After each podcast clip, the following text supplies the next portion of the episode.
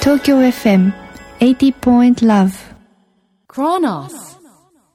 えーあと我々のこう日々の生活の中でできることって何かありますかねそうですね。個人レベルでできるのは、私は一番提案したいのはですね、はいとにかく食料を大事にすることですね。というのはなぜですかこれはあの、バーチャルウォーターの時にお話ししましたけれども、はい穀物を育てる時に大量の水を使うんですね。ん例えばお米1トン作るのには水を3600トンですね。え、そんなに使うんですか、ええで、それから言いますと、例えば牛丼1杯が2000リッターの水で成り立ってるんですね。え、牛丼1杯2000リットル。ええハンバーガーがですね、1000リッターですね。ハンバーガーが1000リッタはい。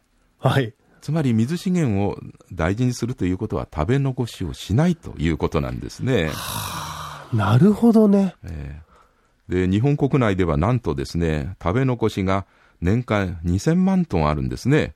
ねえ。で、これを水の量に換算しますと、なんと240億トンなんですね。かあそれはちょっとやっぱりもったいないというレベルを完全に超えてますよね。そうですね。で、もっとわかりやすく言いますと、国民一人当たりですね、食べ残しで使われる水190トンなんですね。で、これは1日500リッターに相当するんですね。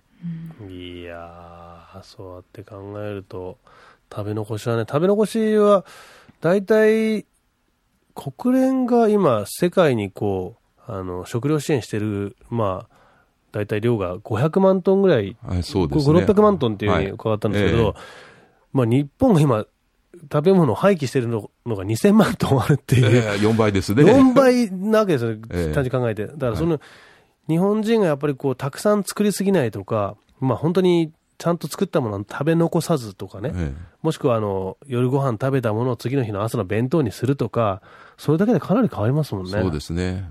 まずあの、あまり取りすぎないというのが一つとですね、はいそれからあの、取ったらきちっと食べて食べ残しをしないということですね。はい、ここに食べ残しをする人がいるんですけど、ああ、バイキングで取りすぎてしまう人がここにいるん ですけど。ええ私もそれでだいぶメタボになりまして困ったんですけどもえ。えまあ本当にでも、じゃあ食べ残しってことが、水の、こう、水資源のことに関して言うと、その水不足を、まあはい軽減することにつながるってことも頭に入れておけば、いろんなことがつながってくそるうってでこすとですね。ね。ですから、よく歯を磨くときに水を止めなさい。もうその日じゃないんですね。